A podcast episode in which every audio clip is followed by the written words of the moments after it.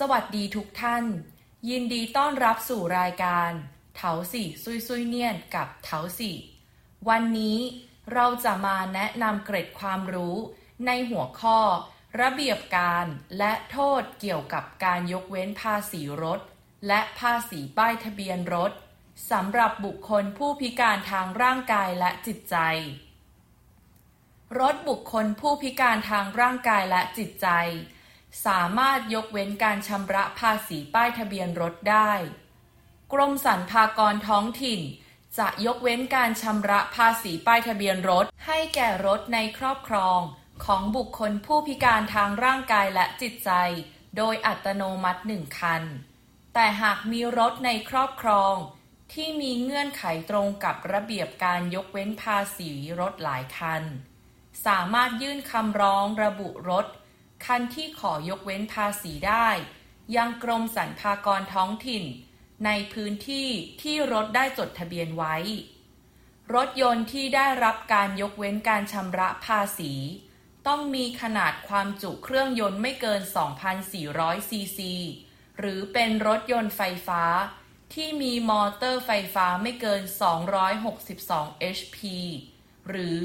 265.9 PS ที่มียอดชำระภาษีไม่เกิน 11,230 เหรียญไต้หวัน หากเกินกว่านี้ จะต้องชำระส่วนต่างภาษี หากบุคคลนั้น ไม่มีใบอนุญาตขับขี่ แต่มีความจำเป็นต้องใช้รถยนต์ สามารถใช้รถยนต์ของคู่สมรส ญาติที่อยู่ภายในลำดับที่สองที่มีทะเบียนบ้านเดียวกัน หรือผู้ปกครอง หรือผู้ช่วยคนพิการที่ศาลเป็นผู้จัดตั้งให้ก็ได้ โดยนำเอกสารไปยื่นคำร้องยัง กรมสรรพากรท้องถิ่น ในพื้นที่ที่รถได้จดทะเบียนไว้จำกัดรถหนึ่งคัน ต่อผู้พิการหนึ่งคนเท่านั้น การลดหย่อนและยกเว้นภาษี จะเริ่มคำนวณจากวันที่อนุมัติคำร้อง อย่าลืมไปดำเนินการยื่นคำร้องขอยกเว้นภาษีป้ายทะเบียนรถก่อนใช้งานละเอกสารประกอบคำร้องได้แก่ เอกสารรับรองความพิการทางร่างกายและจิตใจที่ยังไม่หมดอายุ และสำเนาสมุดบัญชีเงินฝากของเจ้าของรถ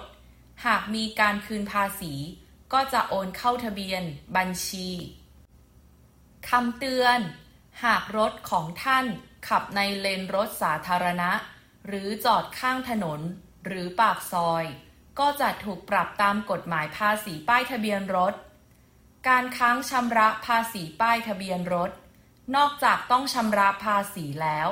ยังต้องชำระค่าปรับเพิ่มอีกไม่เกินหนึ่งเท่าของภาษีที่ต้องชำระ รถที่ไม่ตรวจสภาพรถภายในเวลาที่กำหนด จะถูกแจ้งหยุดใช้งาน แจ้งกำจัดรถ หรือเพิกถอนป้ายทะเบียนรถ จะต้องชำระภาษี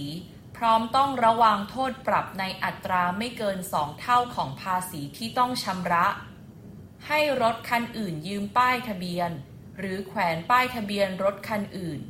ต้องระวังโทษปรับเป็นสองเท่าของภาษีตลอดปี รถยนต์หรือป้ายทะเบียนรถถูกโจรกรรม